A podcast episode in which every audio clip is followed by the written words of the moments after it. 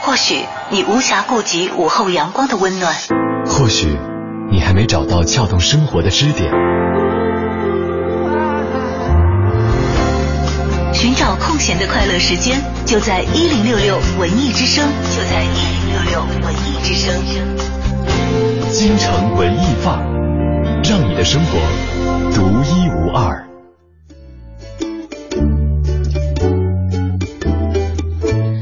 的周日下午，又是小昭和小马陪伴你在 FM 一零六点六电波的这一头。大家下午好，欢迎来到京城文艺范儿，我是小昭。哎，我是小马。微凉的秋日午后，我们陪着你一起走。那今天在我们京城文艺范儿的节目当中啊，要和各位一起来聊一聊一些过往刚刚过去的这一周发生的一些事情。对，有的时候我们会感叹啊，说时间怎么一晃就过去了哈、有一些前两天还是很热门的事，怎么这两天就觉得，哎、好像温度一下子。减弱了很多，一想，哎呀，那好几天前嘛，怎么觉得过去好久？但是又有一些过去很久的事情，可能周而复始的到来，就比如说秋天，让你一下子又会觉得很熟悉。对，而像前两天中秋，可能还还在热议的月饼这个话题，你到这个星期觉得，嗯，好像已经很久远了一样。对，好像已经很久了。然后你知道，我前两天去买过那个，就中秋之前去买过的月饼。前两天我又去看了一下价格，偶然路过一看，比中秋是跳了将近一百块钱。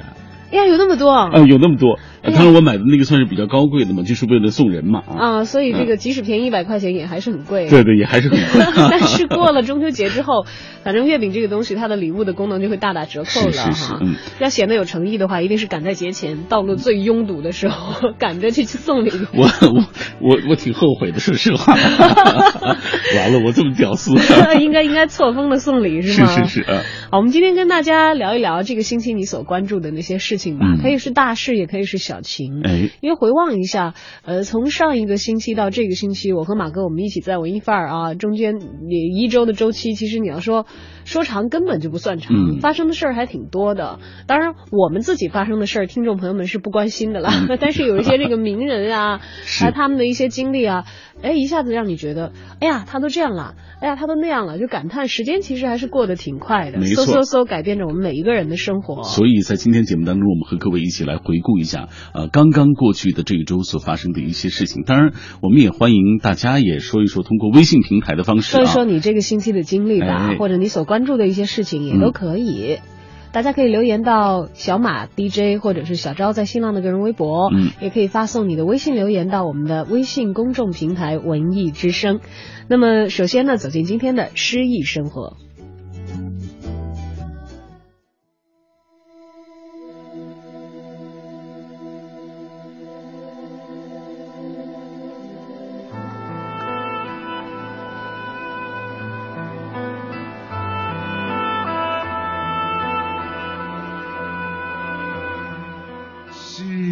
生活，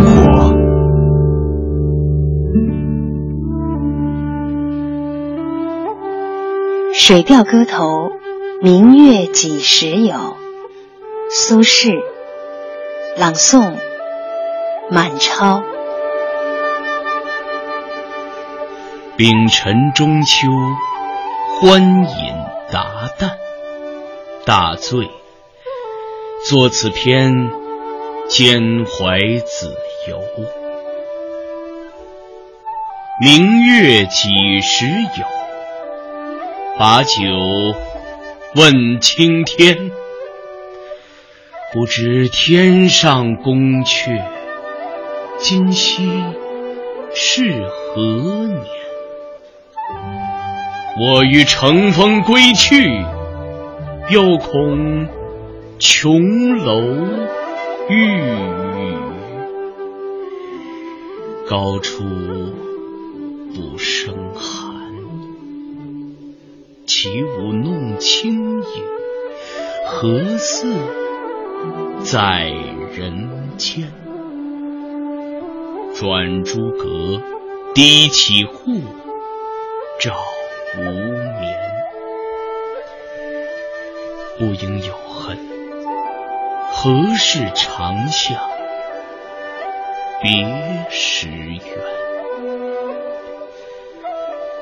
人有悲欢离合，月有阴晴圆缺，此事古难全。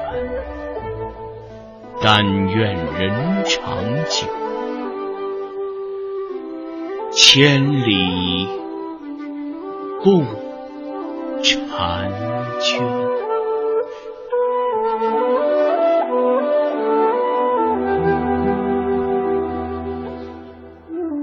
本词作于宋神宗熙宁九年的中秋节，当时苏轼正任密州知州。从题序看，这首词是作者最后抒情、怀念兄弟子由之作。这首中秋词作主旨在于抒发作者被流放的忧愤情怀。作者运用直接描绘的手法，勾勒出一种皓月当空、孤高旷远的境界氛围。把自己遗世独立的情绪与往昔神话传说融在一起，在月的阴晴圆缺当中渗进浓厚的哲学意味。本词通篇咏月，月是词的中心形象，却处处关涉人事。上阙借月明自喻清高，下阙用圆月衬托离别。《水调歌头》中，秋词是苏轼代表性篇章之一，也是历来公认的中秋词中的绝唱。本单元节目内容由 AM 七四七娱乐广播独家制作，友情提供。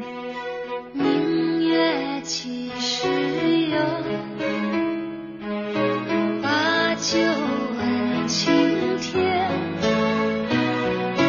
不知天上宫阙今夕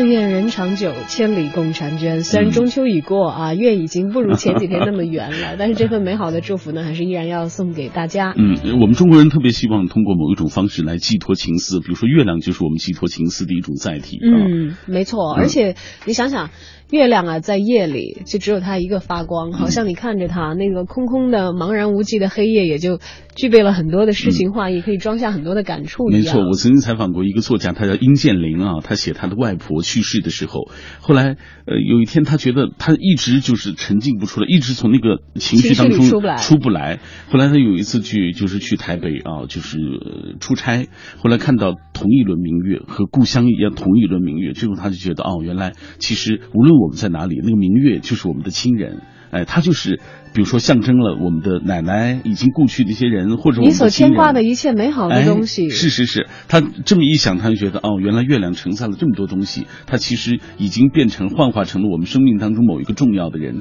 而我们的心里就是他们最好的那个天堂。你看，每个人看月亮都有不一样的感触啊，可能月似明镜照的是我心，你心中有谁，你透过月光你看到的就是谁，就是什么样的景色。嗯，当然与月参照另外一个意象就是夜了啊，也被大家引用了很多次，因为这个茫茫无尽的黑夜当中也可以隐藏很多的感情和感触，包括星星是吧？啊，对啊，连这个黑夜的气息也被人所称道。就不是有那首很经典的老歌叫《夜来香》吗？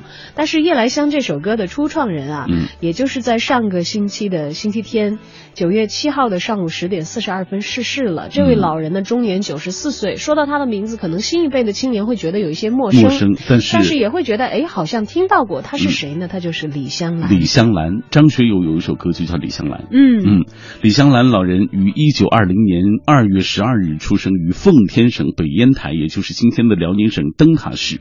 他是祖籍日本佐贺县，本名叫做山口淑子，呃，是老上海七大歌后当中唯一的一位外籍歌星。他呢，在上个世纪的三四十年代可以说是红遍了亚洲啊，呃，是抒情女高音。而且呢，他是受过非常正式的西洋的声乐教育的，很擅长美声的唱法。他的师傅是唱这个花腔女高音的。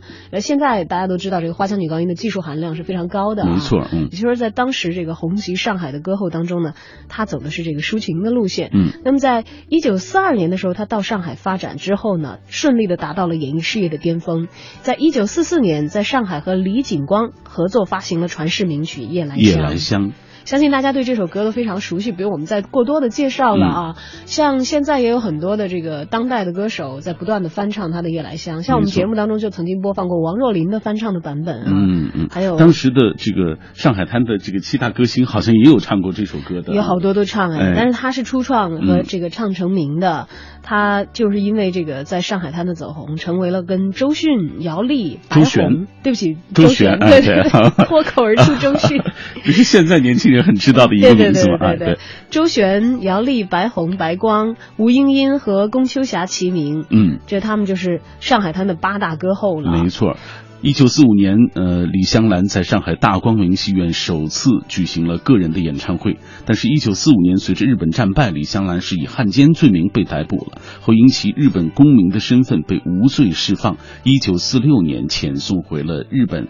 一九四七年改名原名山口淑子，继续他的演艺事业。一九五八年冠夫姓，成为大英淑子，告别舞台，转而从政。嗯，也许对于这个歌迷和当年的影迷来说啊，这个李香兰永远是李香兰，不管她是山口淑子也好，还是后来成为的大英淑子。但是她由于这个后来离开了舞台之后，所以大家对于李香兰的记忆可能也只是停留在了四十年代没错，到那个时候就为止了啊。而这位老人呢，也已经活到了九十四岁，就是在上个星期星期天刚刚去世。哦，你看，呃，关于他的这个，呃，对于他的这个争议，其实历史上我们也看到，刚刚我也给大家介绍了啊。嗯。但是不管怎么说，我觉得，呃，他曾经就留下过婉转的歌声，对，他曾经用他的这个。艺术是征服了很多的人心，没错同时也有传世之作，像夜来香是我们知道的比较多的啊。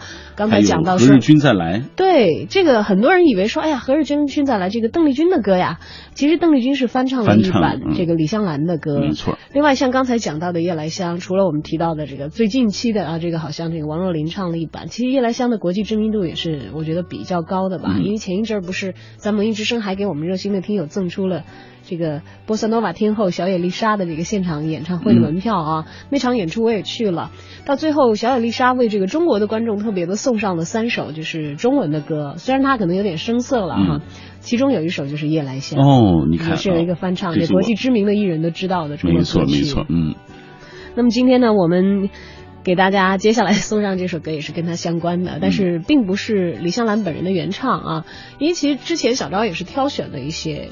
呃，非常具有这个老上海风韵的包括那个时候的配器，但是那会儿的录音呢，确实留到现在的精度是比较低了。没错，现在效果已经不好了。嗯，所以我们也借由就是后来的艺人对于他所遗留下来的这些这个艺术灵感吧，嗯所刺激创造的这些新作品，来怀念一下这一位嗯上个星期先逝的、曾经红遍亚洲的这一位艺人。李香兰。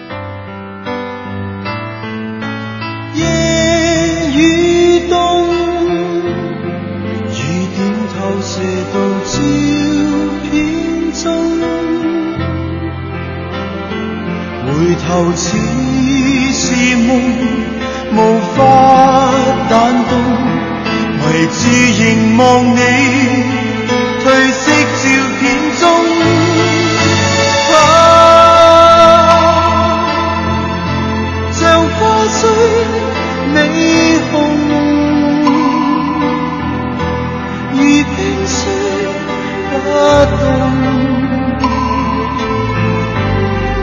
卻像有无数说话，可惜我听不懂。啊，是杯酒漸濃，或我心真空。何以敢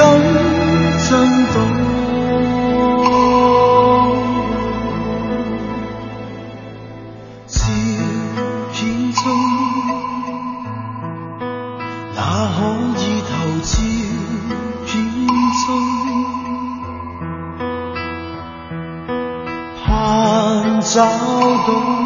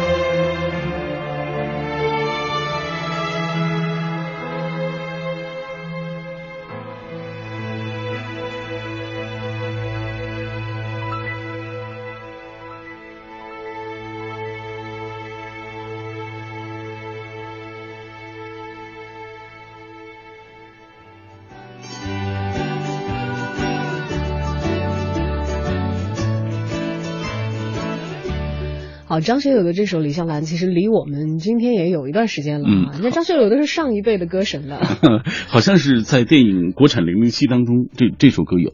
有吗？是吧？但是我我今天其实看微博，我才知道国产零零七当中有一个演员是李湘琴，嗯，是李香兰的女儿。哦，李湘琴啊，对对对对对。哦但但其实我都不是太熟悉了。国产零零七，我现在想想，是我很小的时候，我小学的时候看的电影，哎，其实我已经没有印象了，完全没有印象了，是吧？我只是对周星驰在里面的这个造型颇有印象。最近周星驰也是被人诟病，你看到这个消息了吗？哎，我我知道，但是我一直没闹清楚这到底是怎么样的一一一一个一个长期以来这个纠纷。，长期以来，其实香港影坛都有对周星驰的这种诟病，说他人品不好。呃，所以现在就是现在形成了两种观点，就是有人影迷都觉得周星驰演得好，因为我们也不了解他到底人品怎么样，但起码从电影的那个才华来说，周星驰的确是大师，可以说是香港影坛的一喜剧个大师。大师这是没问题但是呢，所有跟他合作过的，大多数都说他不好，是他人品比较好，比较抠门儿，呃，是人品不好，嗯，特别抠门不过这两天有一个挺有情有义的，就是他的旧爱莫文蔚站出来说，其实你不应该这样说周星驰，呃，对，就是不应该，至少不应该来黑人家嘛，黑他是吧？嗯。一个其实周星驰的情史以前在影坛上也让人很唏嘘，你想都是像莫文蔚也是就很会唱歌，很有才华，对啊，然后还有在之前朱茵多少人的女神，嗯就为她一直这个呃纠结了很长时间嘛，在情感里头，嗯。已经到很大年纪才结婚的。我记得以前在这个采访香港导演，好像是陈国富导演吧，嗯。还是谁的时候，就跟我讲过一次，他说他有一次是。呃，我不太记得是不是陈国富导演啊，嗯但是讲过，但是跟周星驰有合作的。他说我本来是想要用朱茵，嗯但是就就我跟朱茵商量说，但是又是这个跟周星驰一起拍啊，嗯还是怎么样，行不行？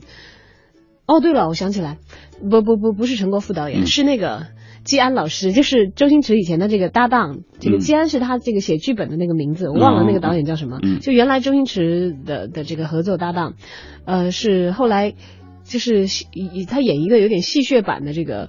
月光宝盒，就是后来孙俪他们演的那版的那个导演，嗯然后忽然名字忘了，对不起啊，他应该也没有在听节目。他说其实很想是凑原班人马来演，演一个这个搞笑版本的，呃，但朱茵拒绝了，我记得是。对对对，嗯他就讲朱茵就是很郑重的跟他说说可不可以不要这样？因为我其实其实还不可以有这个足够的情感准备，嗯去完全很专业的去完成这个工作，因为还是会牵起很多自己的情感上的过往。对，因为据说当时据朱茵后来写的这个相关的接受访问是说，实际上是呃周星驰和他在谈恋爱的过程当中劈腿了，嗯嗯而且被他撞见，他觉得是很难过。情感伤害非常的大，你说要不计前嫌，到时候我们还可以一起演戏，嗯而且演这个以前其实是让大家非常津津乐道的一对这个荧幕情侣，虽然在在一个戏当中是很悲情的啊，嗯就总是让紫霞仙子这个形象让人留下了很多这个怜惜的是一些叹息声啊。当然，这个关于周星驰的是非黑白了，这个可能各个人心中都有自己的论断啊。我们也是 我们就别希望大家八卦了对，希望大家这个分开来判断吧。就至少从这个电影喜剧演员这一个考评标准来看呢，嗯呃，他还是很 OK 的，所以给我人品和们留下了。戏品是不是啊不同？我觉得分开来考量吧，嗯要不然怎么会有一种提法说要德艺双馨呢？就可见德是一条考评的标准，艺又是另外的一个标准。关键他双薪不了，我们只能期待他单薪。好，这里是京城文艺范儿，在周日下午有小马和小昭为您带来。清晨看朝阳升起，我感叹，再灿烂的金银，也不会比阳光更金碧辉煌。夜晚仰望星空，我感慨，再稀有的宝石，也没有星辰更璀璨晶莹。行走在山间小路，我发现，再可口的美食佳酿，也比不过清冽甘醇的山泉。对大自然的馈赠，我们为什么视而不见，却拼命追求更多、更好？在轮回的时光中，我们感受生命，敬畏自然。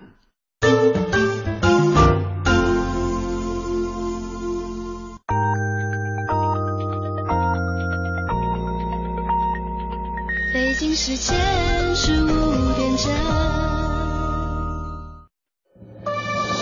中央人民广播电台文艺之声 FM 一零六点六。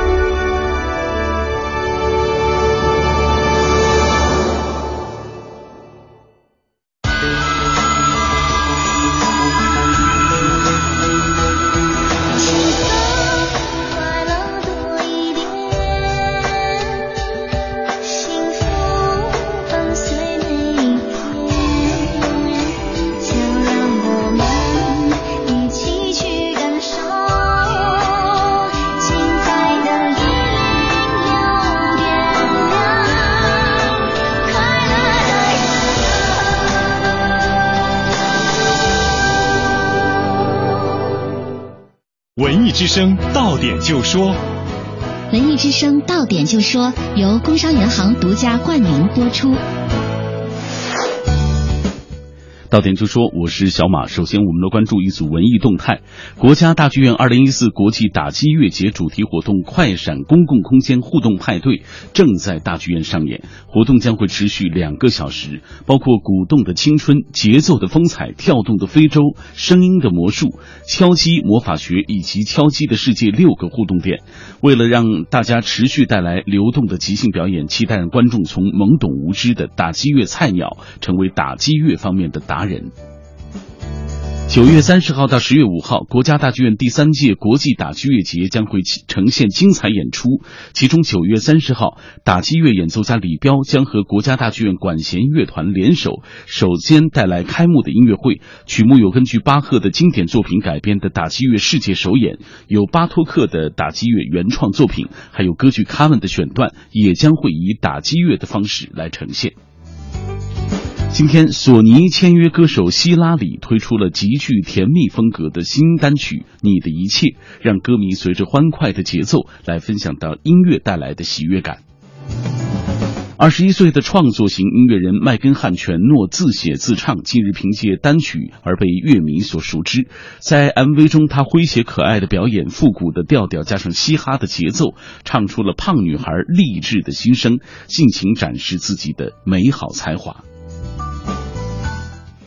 接着是民生动态。昨天，北京自来水集团宣布，门头沟橙子水厂改扩建工程如期具备通水运行条件。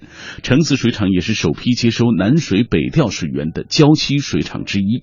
好，到点就说，欢迎接下来继续收听京城文艺范儿。新文艺新青年 FM 一零六点六文艺之声。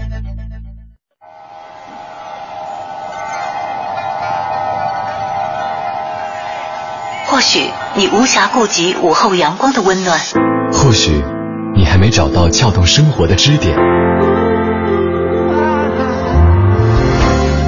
寻找空闲的快乐时间，就在一零六六文艺之声，就在一零六六文艺之声。京城文艺范儿，让你的生活独一无二。好，欢迎继续收听 FM 一零六点六京城文艺范儿。今天下午的节目是由小昭和小马为你共同带来的。嗯，我们继续陪伴各位走一个半小时的路程啊。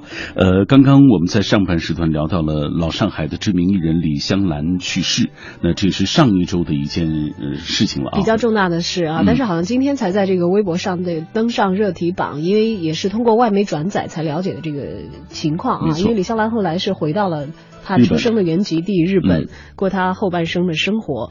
那么接下来呢，要跟大家聊的是一个 很火的一档节目啊，嗯但是它背后呢，呃有一些可能大家有一点大跌眼镜的情况。嗯因为其实今天我也发现了另外一个八卦，但是由于太过八卦了，我们不在节目当中跟大家扯，是关于这个节目的。嗯这节目叫《非诚勿扰》。啊就如果你是一个呃狗血心态很足的人的话，你会知道今天有一件蛮狗血的事情是发生在这个呃《非诚勿扰》的女嘉宾身上的。嗯因为当然大家最开始知道这个节目，可能也是通过形形色色的嘉宾对他们的一些极端的言论啊。是，比如说当年的那个宁可坐在哎对，宁可坐在马宝马里面宝马里哭，啊不。愿意坐在自行车的后座笑。啊那是零九年的事吧，嗯还是零八年的事情？很早零零九年了啊，很早了。当然，这个呃《非诚勿扰》也不只是说他一个这样负面的言论火的人，也嗯也捧红了一干人等，像这个乐嘉呀，嗯还有这个孟非啊，作为主持人，作为嘉宾哈、嗯，好像包括如今的黄汉，包括曾经的一个女嘉宾，日本籍的女嘉宾，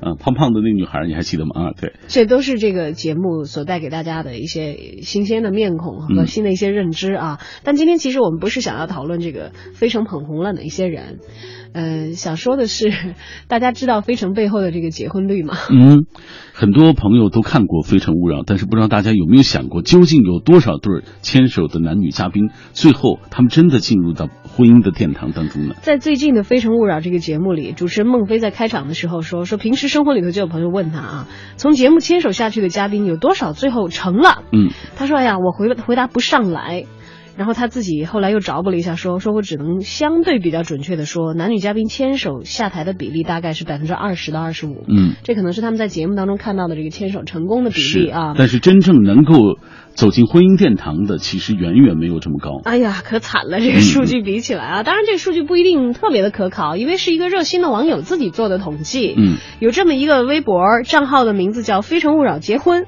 这是一个民间微博，就是跟这个节目组的这个官方没什么关系最开始是没有任何关系的。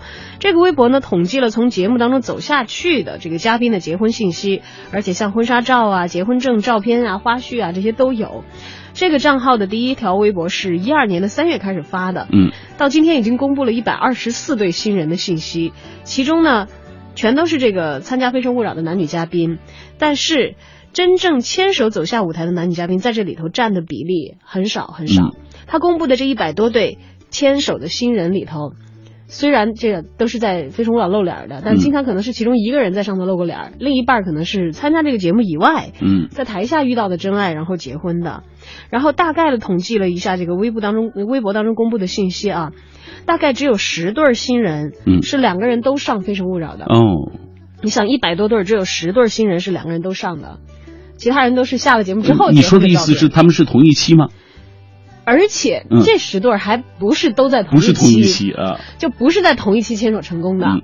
你你别说马哥报名参加了这个《嗯非诚勿扰》的这个九月份的这一期，对那马嫂是十月份的那一期，那哦大家都不是在同一期的。但是后来哎，不知道什么原因，两个人这个很来电又认识了啊，嗯。后来走进了婚姻的殿堂，微博里大家秀一秀。可以期待着看一看啊，最近。还有就是这个，哎，看最近其实真的结婚的人很多哎，啊。就是日子比较好吧，又是中秋节，又是国庆节，是是是。而且主要是宾客都比较有假，可以来嗯。参加婚礼，该对随的红包都躲不掉。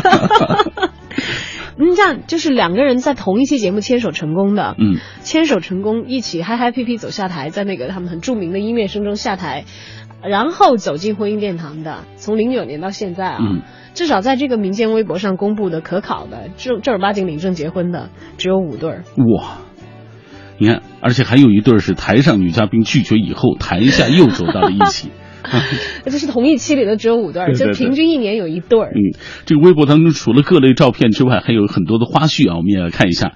二零一一年十月三十日第一百七十七期节目中的一号男嘉宾陈仁奇的速度让小伙伴很惊呆。是三十号节目播出，三十一号接触对象，十一月四号联系，二十六号见面，三十号就定日期，当年的十二月就领了结婚证啊，很这算迅速，是呃很迅速的一个闪婚的啊。嗯那么后来呢，这个《非诚勿扰》节目组啊联系到了这个博主，因为他是一个非官方的微博嘛，嗯但他做这个调查很有意思，就等于是替节目组做了一个深入的后继的一个追访。嗯那么《非诚勿扰》节目组呢就联系到了这个《非诚勿扰》结婚的博主，发现博主是一个女性，嗯，呃。也是这档节目的粉丝了啊，在北京工作，是北京一家金融机构的职员啊。他挺有时间的，我觉得。的确是，这工作需要消耗大量的精气神儿的啊。说有一次呢，正好看到嘉宾结婚，于是这两年呢，兴趣就一直在关注这个事儿。嗯，至于为什么得到这么详细的信息呢？这个《非诚勿扰》节目组的这个工作人员也说，说其实吧，这博主就是个有心人。对嗯。那是他们关注所有男女嘉宾的微博，嗯，收集到的这些信息，嗯所以真实性也是比较可靠的。这个不能不说，这位还真是这个时间上呀，包括这个有心程度啊，这不是一般人能比的。嗯，而且听说涨粉儿了，你知道吧？啊，为此啊，对，为此涨粉儿了，因为嗯这个《非诚勿扰》也跟他展开了一些官方的合作吧，嗯说后期会有一些官方的这个信息啊，或者怎么样，是跟他来一起产生这样的一个联动，也算这个粉丝熬出头了。当然，这个粉丝不是在这个《非诚勿扰》的拍摄地和诞生地南京的，而是在我们北京嗯的北京城。所以接下来我们走进。京城文艺范儿的一个常设的环节，我在北京城了解一下我们所居住的这座城市的过往。你知道的，你不知道的，你不知道而想知道的，你想知道而没法知道的，关于北京城的一一切，我在北京城。京城文艺范儿，让您的生活独一无二。大家好，我是相声演员杨多杰。昨天啊，多杰给您聊到了通州三教庙关于佛教这部分的燃灯塔。这燃灯塔，没听过节目的朋友你也得知道，它就是现在北京大学里边那个博雅塔的前身，按那个的形制来建造的。那么这燃灯塔里边，以前老传说有佛祖的舍利，还有佛牙，存于塔内的天宫当中。但是这天宫在哪层啊？一直也没有个说法。据这个县里边的资料显示，上个世纪八十年代，咱们政府啊对这塔身曾经进行了一次修缮，但是当时呢只修了最上边这层，也就是第十三层，并没有发现舍利。那这也只能排除说这舍利这天宫肯定不在第十三层里边，但是你说它具体在哪层，至今呢也就没有定论。这也给这佛塔呢笼上了这么一层神秘的面纱。在八十年代那次大修里边，虽然没发现这个佛牙，没发现舍利，但是呢，也发现点有意思的东西。大家发现呀，这塔上啊，一百五十四尊神像里边，居然有一尊是猪八戒的形象。这猪八戒呀、是《西游记》里边一重要的人物，他这小说呢是明朝万历年间出版的，而这塔里这猪八戒神像呢，明确表明是明朝成化二年修建的。因此呢，不少专家就指出了，说这《西游记》在出版之前民间就已经有猪八戒这么一个人物形象了。更有意思的是，作为民间信仰啊，这天蓬元帅与正统的这佛教天尊燃灯古佛共共一处，这也证明啊，显示了当时通州三教九流相得益彰的这么一种混搭风格。猪八戒跟这老佛爷都供在一块儿了。另外呢，在这燃灯塔第十三层西北面的坡上，原来呀、还生长着这么一棵榆树。这棵榆树啊，生于这塔顶附近，距地面足足四十多米。这个在自然界里边都算是一个罕见的例子。更为奇怪的是啊，这株榆树是说死未死，说活不活，是真正意义上的半死不活。其实啊，这是因为这榆树每年呢生叶非常的晚，等到地面上这些个树已经是桃李争艳的时候，它还没发芽呢，所以人们呢便觉得它是枯死了。但是你等到几场春雨过后啊，这榆树吃饱了水分，那又开始长出新叶，人们呢就又说它活了。这样死死生生，不知经过了多少代，谁也说不清楚这棵塔上的榆树啊到底多大了。直到八十年代大修的时候，人们爬上塔顶，对它呢进行了第一次科学的测量。专家分析，这榆树啊，少说也有三百岁的高龄了。那么宝塔修缮之后啊，就将这株榆树作为可能造成的安全隐患，请下了佛塔。现在呢，移植到了别的地方。这个三教庙里边，除了这些以外啊，可还有一个重量级的文物。这个东西甚至比整个佛塔都要珍贵，也都要引得真意。那这个东西到底是什么呢？咱们明天呀、给您接着说。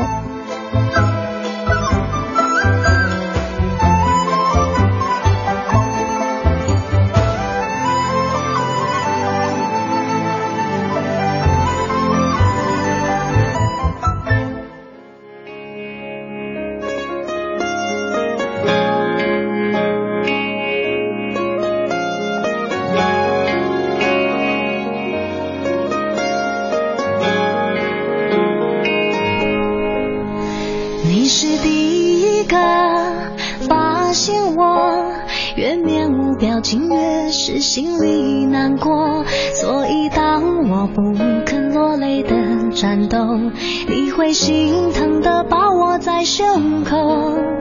你比谁都还了解我内心的渴望，比表面来的多。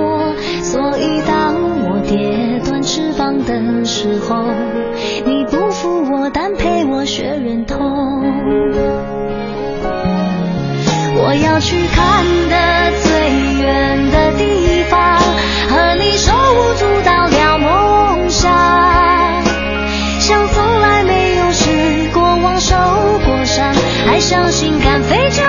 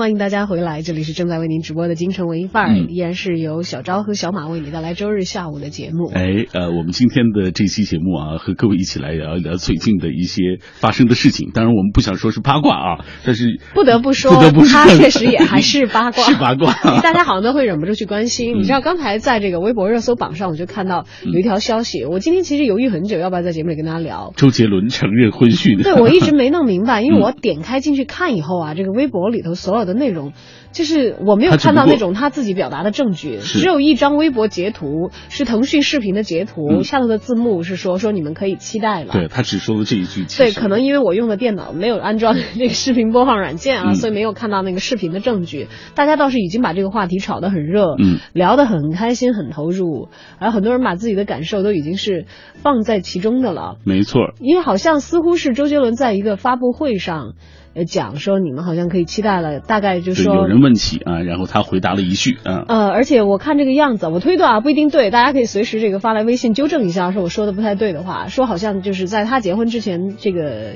会有最后一场演唱会，嗯就是结婚之前的最后一场演唱会，就是以单身的这个男士作为这个。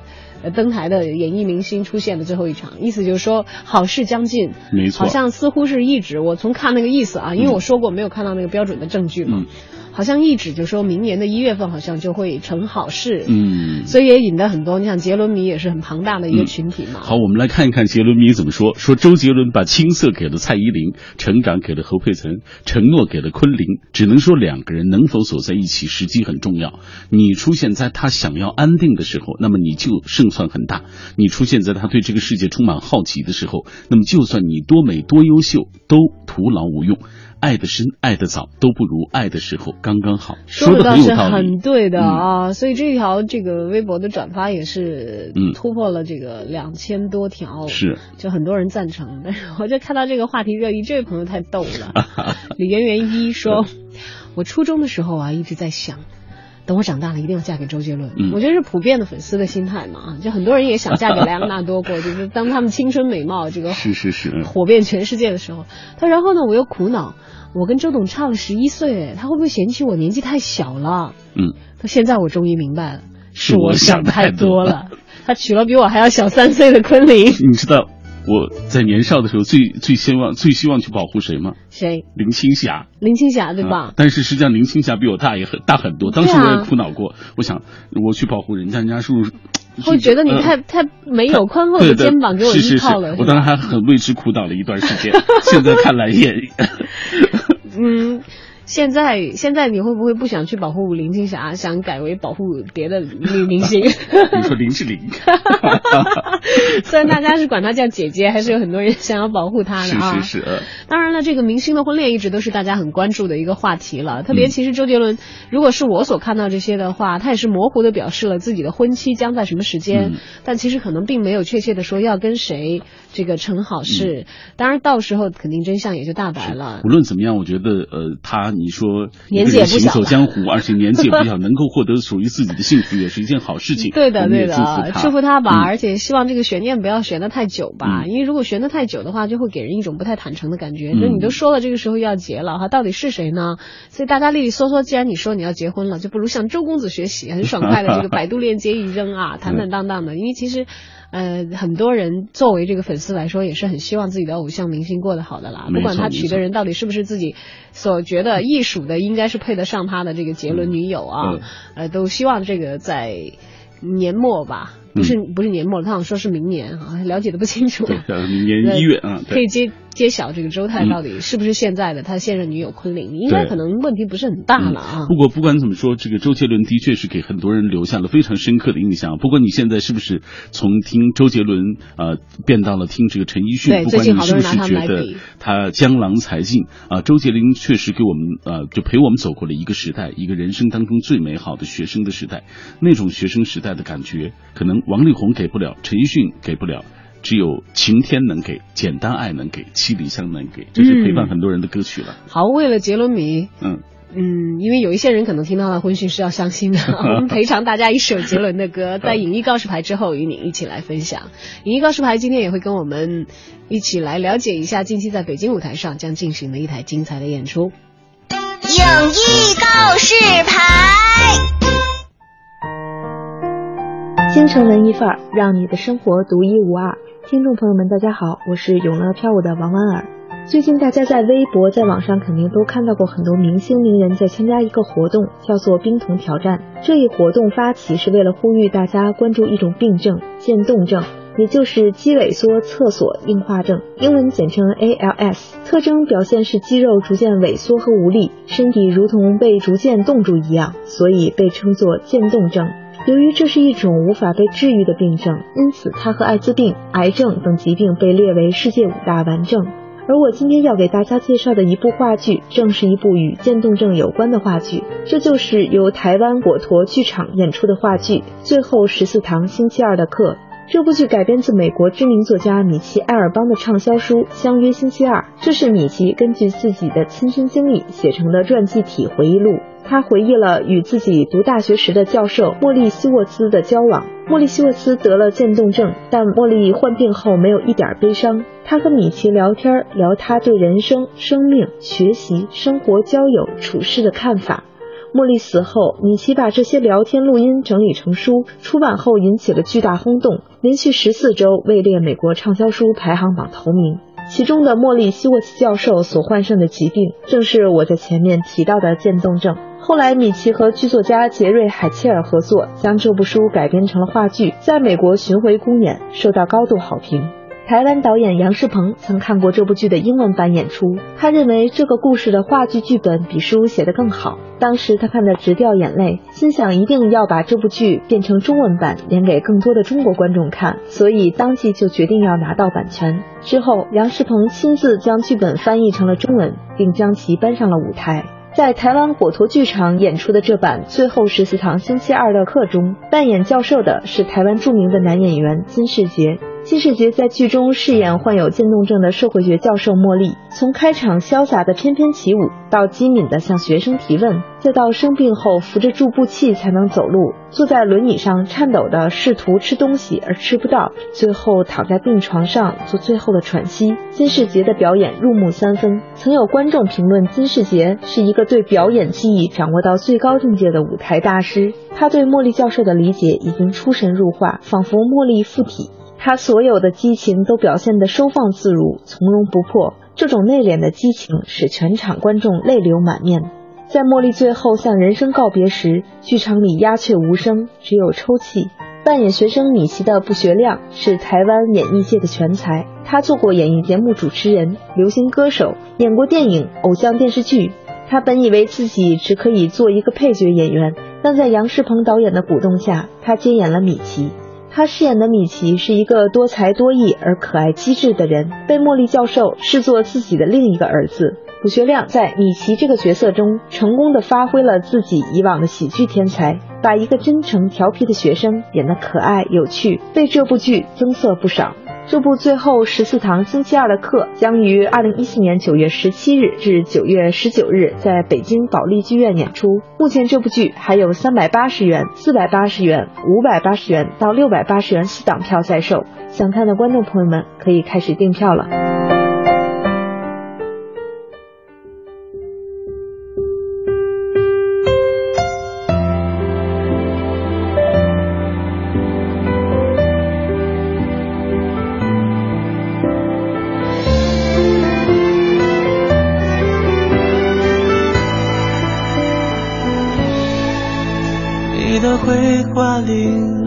凌乱着，在这个时刻，我想起喷泉旁的白鸽，天明散落了，情绪莫名的拉扯，我还爱你呢，而你断断续续唱着歌。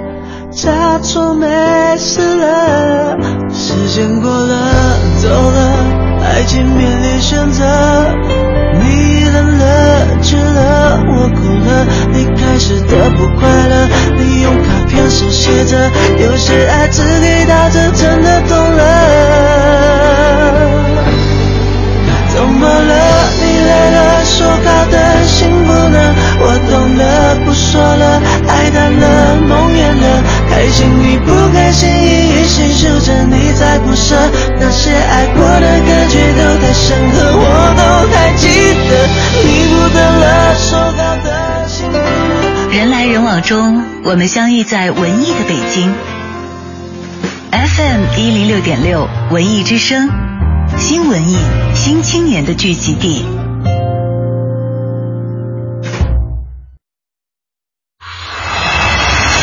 全程扫描交通路况。这时段欢迎通过中央人民广播电台文艺之声来了解路面的最新情况。西二环广安门桥到复兴门桥南向北，东三环的农展桥到金广桥的北向南，通惠河北路的二三环间的进京方向出入车辆都是较多的。相比上一个时段呢，路面的压力有所上升，但基本还可以保持正常通行。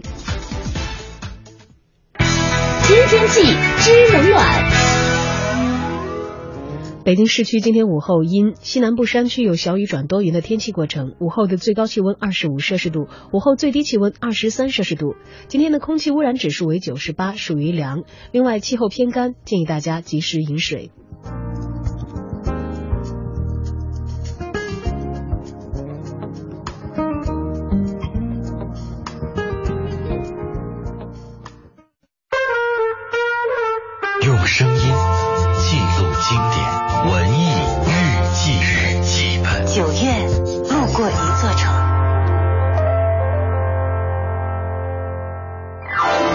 有些人说，布宜诺斯艾利斯是南美洲的巴黎，这大概是因为这个南美洲最大的港口城市的空气里总是飘荡着浪漫的风情。闲逛在这座美丽的城市当中，随处可见古老的、现代的建筑和风景名胜，而耳边也总是飘荡着暧昧却优雅的阿根廷探戈音乐。探戈从这个城市波卡地区的小酒馆里发源。这个地区是布宜诺斯艾利斯的港口，曾经聚集着大批的源于欧洲和非洲的移民，形成了一个特殊的外来社会群体。他们大多过惯了海上漂泊的日子。在酒吧里靠唱歌、跳舞和谈恋爱来消磨时光，而 Tango 也就是在这一地区的小酒馆里慢慢滋生了出来。它的音乐风格里融入了大量来自西班牙、法国、非洲的元素，而舞蹈更是把世界各地的民间舞糅合在了一起。小酒馆里诞生的阿根廷 Tango 和我们在国标舞当中所看到的国际 Tango 完全不同，它需要两个舞者贴身表演。并且要快速的完成脚步的一系列动作，想来这样的舞蹈，也许当年就是为了给远行而来的水手们解闷儿，所以从一开始，这些舞蹈就充满了浓浓的暧昧味道。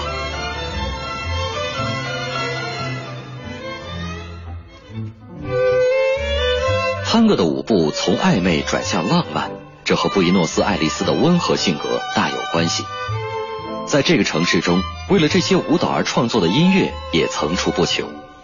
比如说，阿根廷探戈无冕之王卡洛斯·加达尔作曲的《只为伊人》，就是其中一首脍炙人口的音乐作品。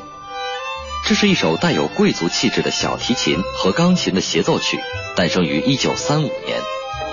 而曲子的走红，则是因为电影《闻香识女人》当中一段温情而暧昧的舞蹈，就选用了这首曲子作为配乐。而后。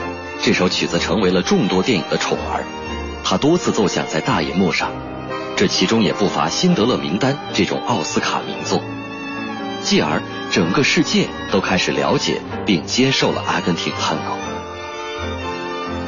随着时间的变迁，今天的阿根廷探戈已经成为了南美文化当中不得不提的一部分。或许正是因为那隐藏在舞蹈和音乐当中的浓浓的化不开的热情。融化了冷漠社会当中人们冰冷封闭的心。今天，阿根廷探戈并没有死去，相反的，它仍然弥散在布宜诺斯艾利斯城市深处的小酒馆里，散发着令人心醉的香。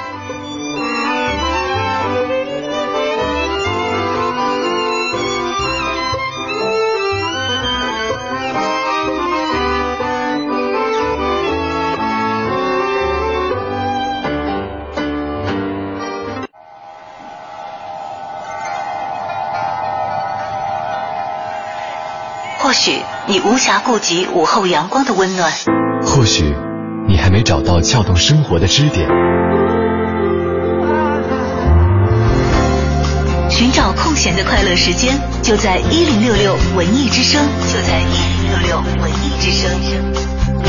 京城文艺范儿让你的生活独一无二。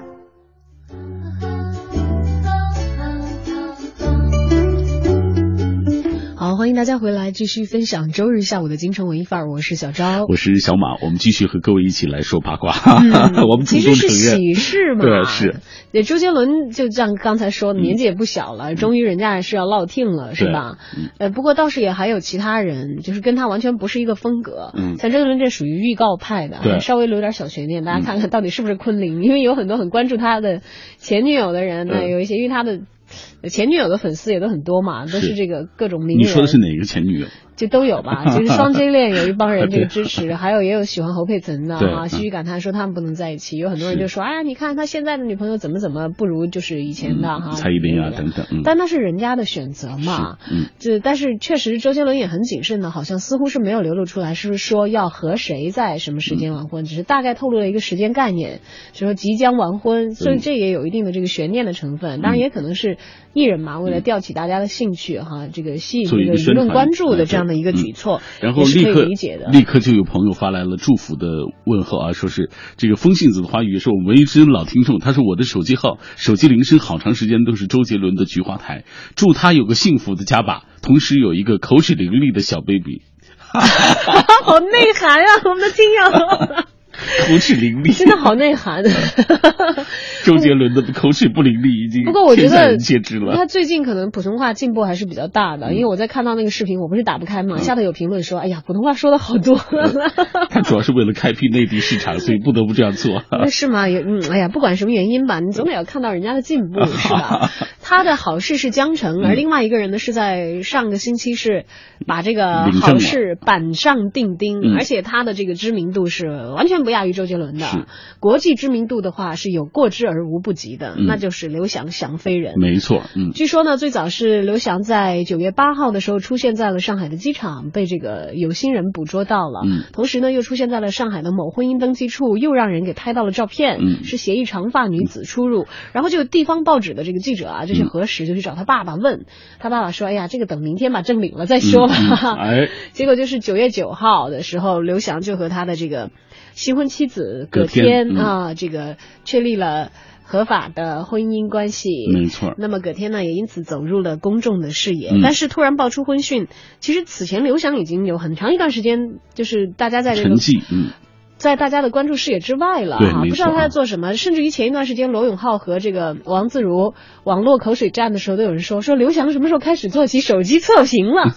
是因为王自如长得很像刘翔。哦那刘翔本人的的确确是很长时间没有这个以公众人物的身份在公开的场合亮相了。当中，嗯。那么他因为婚讯这个传出来最新的动向呢，嗯有人祝福，也有人再一次表达了对他运动生涯的担忧。没错，呃，在上海新庄基地大门口侧面的墙上挂着十几块啊，其中有两块牌子内容清楚的告诉众人，这里曾经是被国家体育总局田径管理中心认定的国家田径奥林匹克高水平后备人才的基地，主要是短跑和跨栏，这很明确。两项嗯刘翔正是从这里走向了世界。那么去年的八月份，美国呢，呃，不是美国，啊，刘翔从美国这个疗伤回来之后啊，没有留在北京跟这个国家队训练，而是回了上海。当时就有上海的媒体称说，他的康复训练呢会全部在深庄训练基地里进行。那么刘翔目前的训练情况怎么样？也有记者向这个基地的值班人员这个打听过。那为什么打听值班人员？可能是没有联系到更核心的人吧啊，呃，但是这个值班的人说说。刘翔这两天上午没有来基地训练，嗯，说中秋小长假以后还没见过他，说刚结婚嘛，肯定要忙的事儿比较多，是可以理解的，嗯，但是也有一些传言啊，说刘翔是不是就要退役呢？你想又没有回北京训练，回上海训练了，然后上海训练基地的这门卫又说也有几天没有见到他了，嗯，但是这个如果他不想退役的话，就是干嘛不训练啊等等，嗯。当然这也是这个关心他的人一些猜疑了没错，啊。我们也来看一下上海体育局的呃相关负责人的回应，就是说你们说都是猜测，刘翔从美国回来之后一直在坚持康复和技术训练，嗯。领证的那个星期天还在新庄训练基地练呢。如果现在就想退役，他干嘛还要练呢？哎，所以就说刘翔铁定的是不会退役的。对，至少目前为止是看不出这样的迹象。当然，人家腾出时间来忙婚事也是应该的了啊。当然，也有记者就问了，说那为什么这次仁川亚运会看不到刘翔的身影？这个出场的名单当中没有他，因为也有一些大牌的超级明星，像这个林丹啊等等，都会这个出席这一次的这个仁川亚运会啊。但是这个呃，上海市体育局的这这一位。呃，没有透露姓名的负责人也回应说，说亚运会本来就没有在刘翔的这个参赛计划当中，而他的脚伤呢，在高强度训练之后还是会有一些反复的，嗯，就出于他的这个康复的需要的考虑，这个并没有排上他的运动的计划。那还有一些人呢，就是担心刘翔结了婚之后，很快要了孩子，是不是就会退役了？刘翔的父亲刘学根日前也否认了刘翔即将退役的说法，他说结婚生孩子怎么会影响到他的训练呢？我们还都可以帮着他带孩子。据了解，刘翔在今年的恢复情况很不错。如果之后的进展也顺利的话，最快在明年北京田径世锦赛的时候，他可以复出。当然，除了考虑刘翔的脚伤，还需要考虑他当时的到那个时候的竞竞技水平。嗯，不管怎么样，翔飞人曾经在这个亿万的国民的心目当中有着无无可比拟的高度，没错，也确实是创造了这个。华人在田径田方面的嗯最好的成绩，最好的一个奥运会冠军嘛，呃，他所带来的这个光辉和荣耀，这个是不可抹煞的。是，就不管后来他的成绩有没有再有新的超越。或者是他的表现是不是也让很多曾经对他寄予了厚望的这个翔粉失望过哈？我就记得当时这个内届奥运会，因为他受伤嘛，不是跑了两步，后来就带着疼痛的脚就离场嘛。是，嗯。当然我是自己有过崴过脚的经历的人，我只是崴到，他是这个跟腱就受伤完全断裂的话，那疼痛可想而知了啊。当然很多人对他有着更多的期待，我就想起那个时候，我有一个朋友在微博上转了一张图，那张图是他地铁里头拍的，嗯，因为那天下午我我也看到过。所有人都在屏息凝视那个，全部在看那个屏幕，就在看刘翔比赛。对，那天下午我，那个时候还是在主持晚高峰的节目，十七点多的时候，也是到了那个时段，自动的就把信号切到前方。我们在直播间里通过直播间的屏幕在看前面的情况，同时通过电波呢把当天的比赛情况在那一刻传送出去。是，就是大家，就是我的那个朋友转的那张图，他说说看到这一刻的时候，真的是是内心很有感动的，因为这个人刘翔他曾经承载了多少人的。殷殷的关切和期望啊，呃，但是他呢，我觉得其实，呃，三十多了哈，这个进入人生的一个新的状态也是很值得恭喜的一件事情。我们希望他的这个家庭和事业都可以双丰收吧。没错，就不管他可不可以再创造一个像曾经。那么让国人骄傲的一个一个辉煌的事业上的高峰，嗯，但是在人生路上，这也是一件值得这个喜庆的一个事情。没错，没错，每个人都应该获得幸福，刘翔更是应该是这样。对，八三年刘翔啊，我们也希望在这个收获了好的呃婚姻这个婚礼吧，至少是一个好婚姻的开始啊，之后能够安心专心训练，然后下一次亮相更好的更大的奇迹啊，带给期待他的人们一个非常满意的再度亮相。嗯。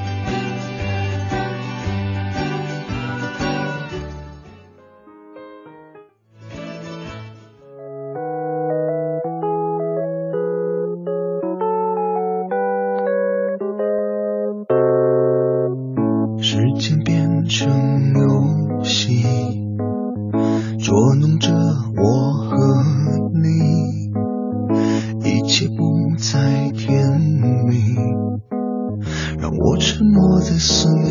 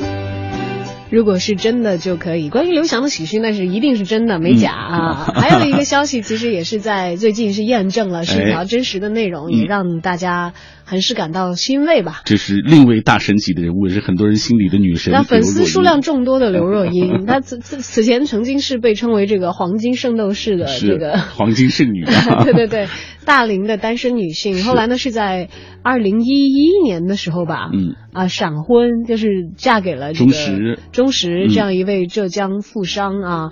那么她其实结婚之后一直很少在媒体公开的露面了。没错，这两年很少看到她的消息了。嗯，对，大家也就是在微博上偶尔可能关注了一下他的一些动向哎啊，，奶茶刘若英是在九月十一号的中午更新了微博，宣布怀孕了。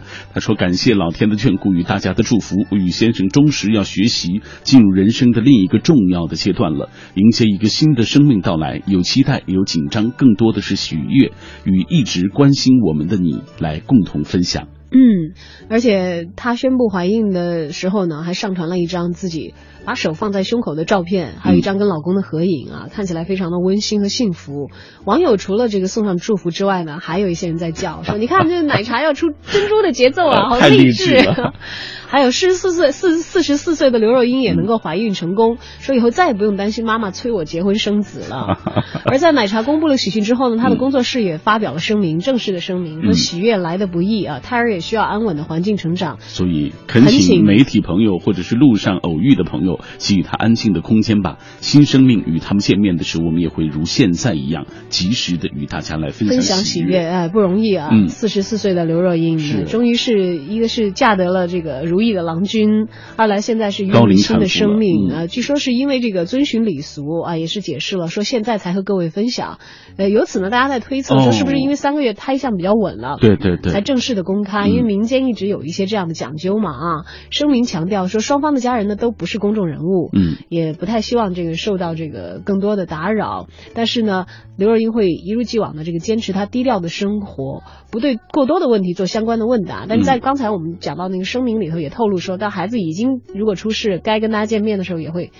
呀，我觉得是暗示了，到时候会放照片了，会让大家看哈。嗯，那刘若英，我们也回顾一下她和钟石的这个恋情啊。二零一一年八月八号，闪嫁外传身价超过两亿元人民币的这个浙江富商钟石，两个人结婚三年多，一直没有传出好消息。其实他早在八月，呃，去年的八月就传出疑似有孕的消息。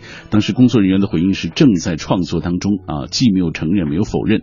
如今喜讯经本人证实为真，很快就获得众人的祝福。像好友黄品源、梁静茹等等，第一时间都公开道喜了。昨天呢，刘若英也是，呃，不是昨天了，嗯就是这个前两天发微博的时候了啊。刘若英也是首次公开管她的老公，这个呃，不是，她一直。那怎么说？我就公开老公的姓名公开老公的嗯姓名，对对对，叫钟石，而不是之前网上一直传说是叫钟小江嘛。嗯，我也觉得，哎，她不是嫁了一个三个字名字的老公吗？后来，就昨天是正式的公开了啊。他的小名字叫钟小江。据说这个钟石和汪小菲呢是好朋友，嗯两个人的微博圈子都是黄油党。黄油党就是这个大 S 以前曾经用过一个小号叫黄油大哥，嗯，我一直没搞懂什么意思。对吧？黄油大哥是大 S 的小号，呃，所以这个黄牛党就大概都是围着这个大 S 微博玩的一些微博好友了。哦，嗯，那么黄牛党呢是以大 S 挑头的一个朋友圈，类似王菲的六年一班，其中的成员包括了导演滕华涛，还有嗯编剧呀、等等一些。这个他们圈子里的朋友了。哦据说刘若英和忠实的姻缘就是由黄牛党这个小圈子里的导演滕华涛一手撮合的。哎，挺好的，为他介绍一个如意郎君啊。嗯，但其实，在这个明星圈子里头，高龄产妇其实也并不少了、嗯啊。刘若英四十四岁，这肯定算是高龄产妇。是。还有当年马哥一心想要保护却未果的林 林青青霞霞，这两次产子的时候年龄也都不小了，四十二岁和四十六六岁啊。还有这个孙俪的嗯表姑还是这个。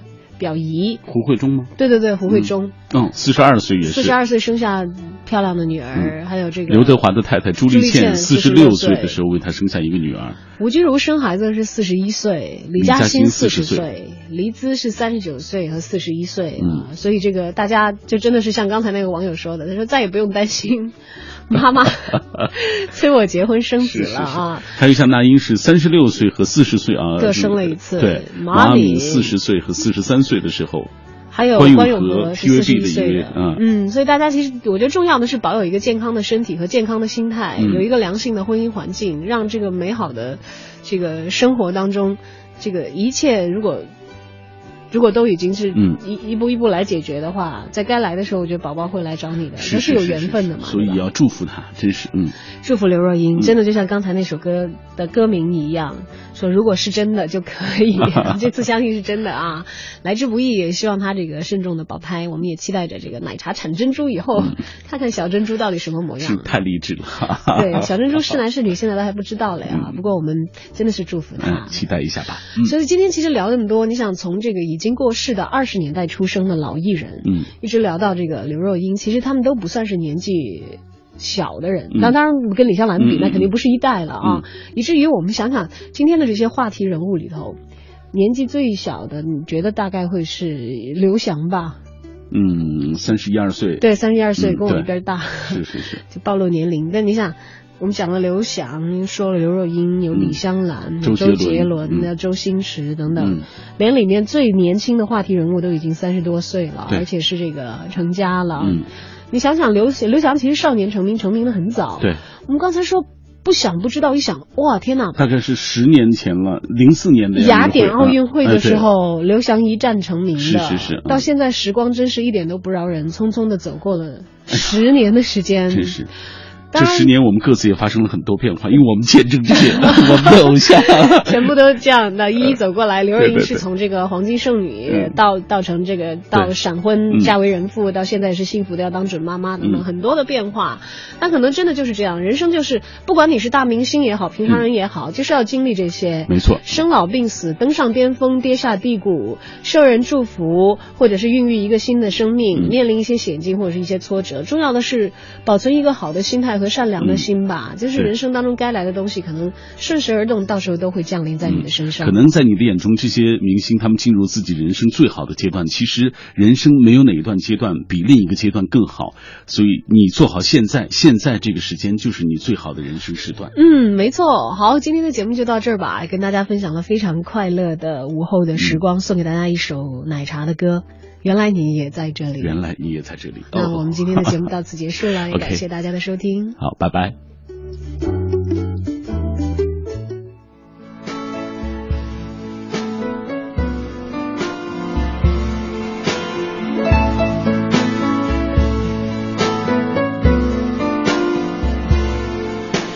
请允许我尘埃落定，用沉默埋葬了过去。满身风雨，我从海上来，才隐居在这沙漠里。该隐瞒的事总清晰，千言万语只能无语。爱是天时地利的迷信，哦，原来你也在这里。啊，那一个人是不是只存在梦境里？什么？我用尽全身力气，却换来半生回忆。若不是你渴望眼睛，若不是我救赎心情，在千山万水、人海相遇。哦，原来你也在这里。